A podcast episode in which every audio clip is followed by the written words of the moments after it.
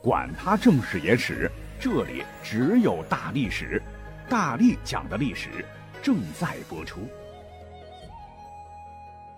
大家好，我是大力丸。这两天不是推出了大历史的视频了吗？就放在大历史的专辑里边了。可是不少小伙伴就问，咋这么短呢？听着不过瘾呐。视频版的意思就是它是用来看的哈。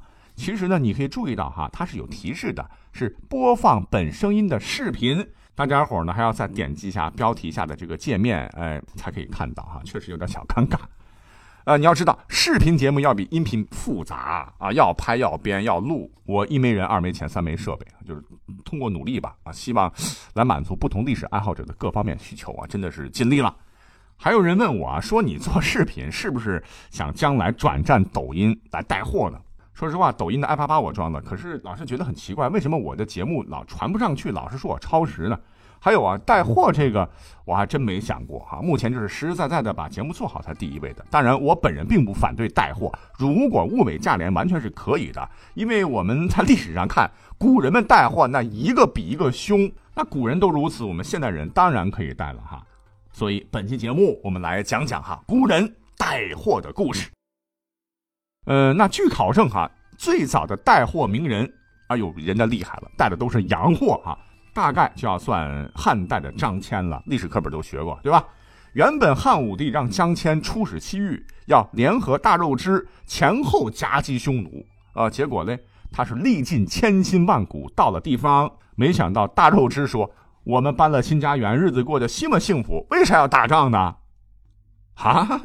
我千里迢迢的找到你们，其他兄弟们都白死了。难道我就这么地被匈奴大漠白关了十年？张骞是失望之极啊！无奈张骞是好不容易一番磨难，啊，终于又回到了汉朝。可是没几年，汉武帝再任张骞为中郎将，率三百多名随员，携带金币、丝帛等财物数千巨万，牛羊万头，然后第二次又出使了西域。这一次比第一次，那外交成果就很大了。捎带着哈，还给大汉从海外呢淘回了大批的货物，比方说葡萄美酒、夜光杯、欲饮琵琶、马上催里面的葡萄美酒啊。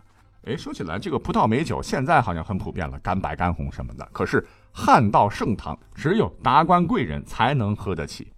呃，据说在东汉时期有这么个事儿哈。当年有一个凉州人叫孟陀，仅用一斗葡萄酒就贿赂张让，就得了一个凉州刺史的官。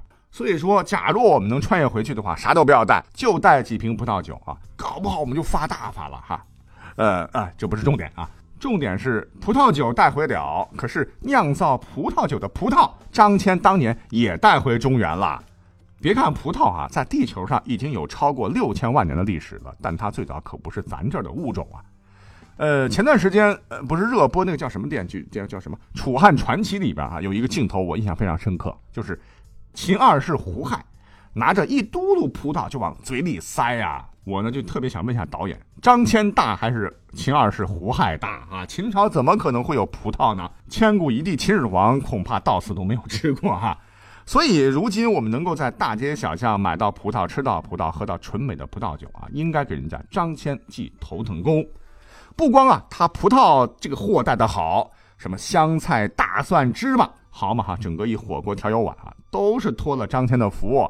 还有木须、蚕豆、核桃、黄瓜和石榴等等等。哎，别说哈，尤其是后三个哈，还真有故事。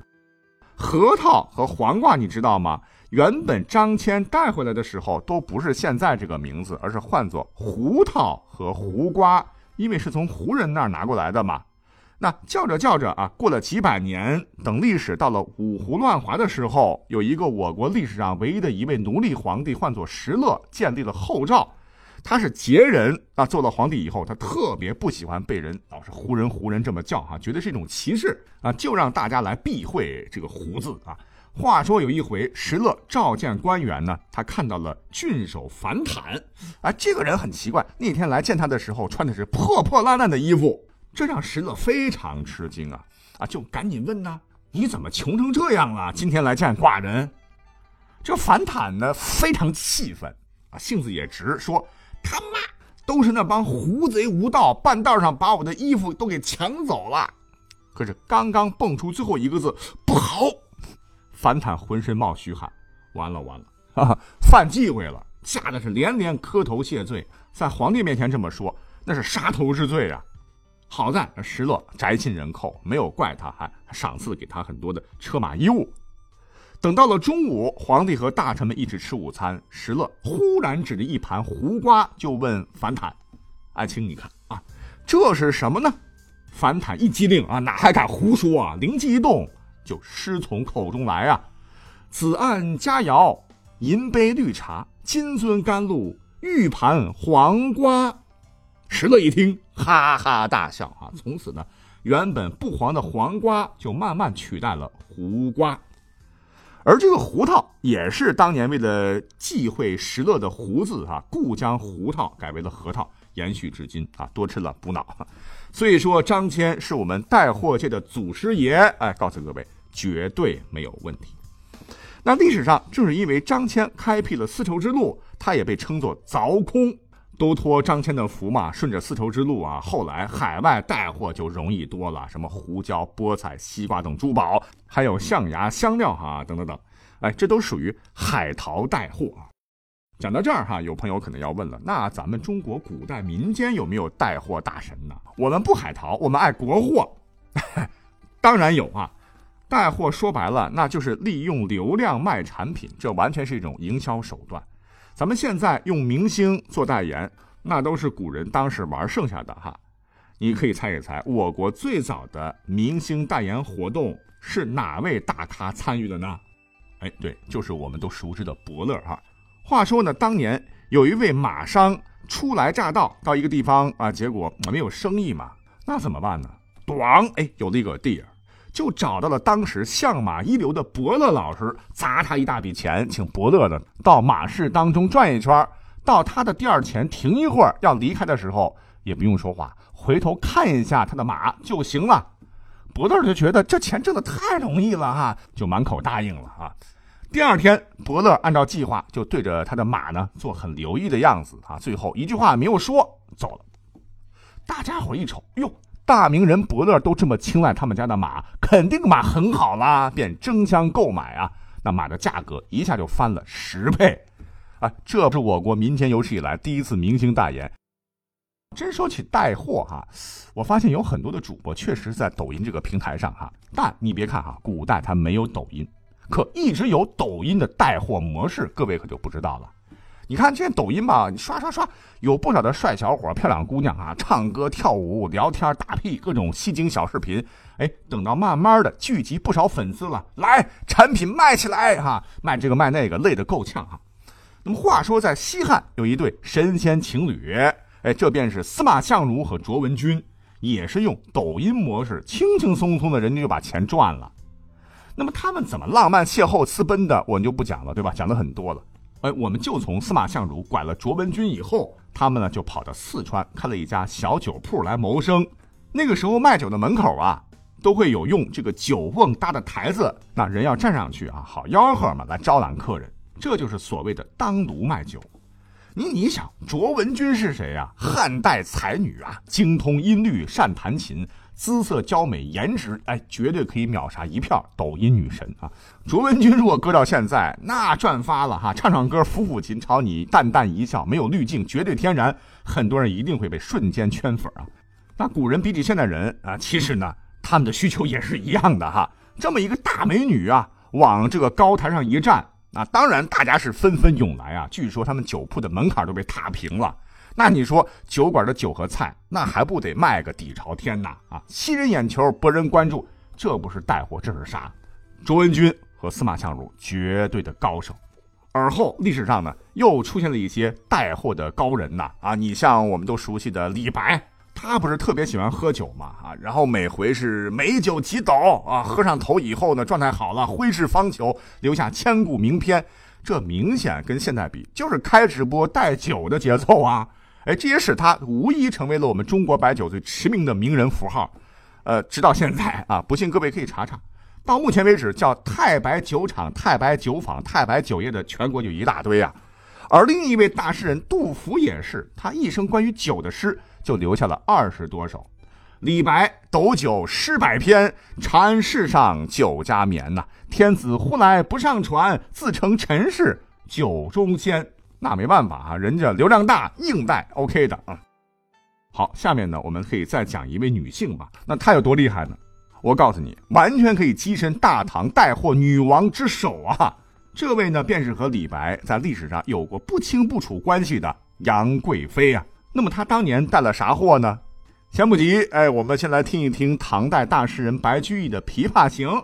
这首诗呢，描写了一位啊善弹琵琶的女子，是钗头银篦击节碎，血色罗裙翻酒污。这里边的血色罗裙就是石榴裙啊，又特别要感谢张骞为我们带来的石榴哈。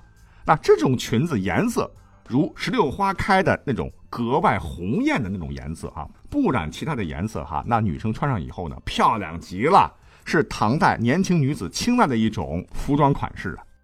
那么它在唐朝为什么会流行起来呢？哎，这就跟杨贵妃带货有关。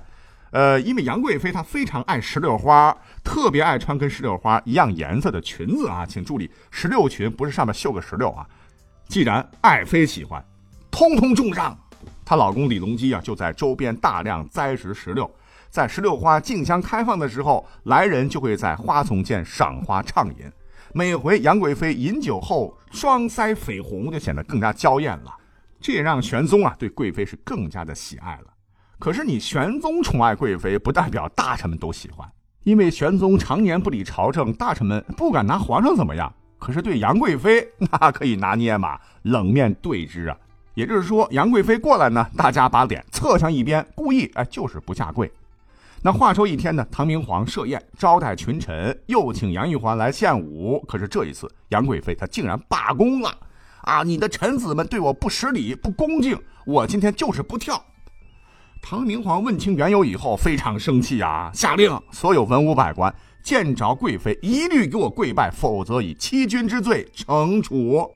欺君之罪那是很重的，抄家灭族的哈，没办法，大家呢看到杨玉环身着石榴裙走来时，只能纷纷下跪行礼。哎，这就是拜倒在石榴裙下的由来。得，嗯，杨玉环人家这一波被动式带货哈，也使得石榴裙最终是走出了皇宫，成为了当时全国妇女同胞们的流行装，而风靡大唐上百年呐。那唐之后，哎，历史来到了宋啊。各位也知道，北宋的时候呢，商品经济就很发达了，有需求就有市场啊，带货的手段就更多了。站台扯着嗓子吼，司空见惯。一般的宣传手段，啥旗帜啊、招牌、门匾、幌子啊，该用的都用上了。那怎么才能把产品卖得更加高级一些呢？这就得请出当时的自媒体啊，大流量 IP 了。比方说，我们都非常熟知的苏东坡啊，他就提供了一个非常好的营销案例啊。他当年带货呢，完全就不需要亲自巧手弄姿，而是大笔一挥：“黄州好猪肉，价贱如粪土。富贵不肯吃，贫者不解煮啊。慢着火，小着水，火候足时他自美。每日起来打一碗，保得自家，君莫管。”结果哈，直接导致严重滞销的黄州猪肉马上大脱销啊！顺道还把东坡肉啊也给带起来了啊，成了一道闻名海内外的名菜，直到现在。好吧，时间关系，我们就先讲到这里了哈。能被古人的故事安利到剁手，我觉得也是一件幸福的事啊。我们下期再会，拜拜。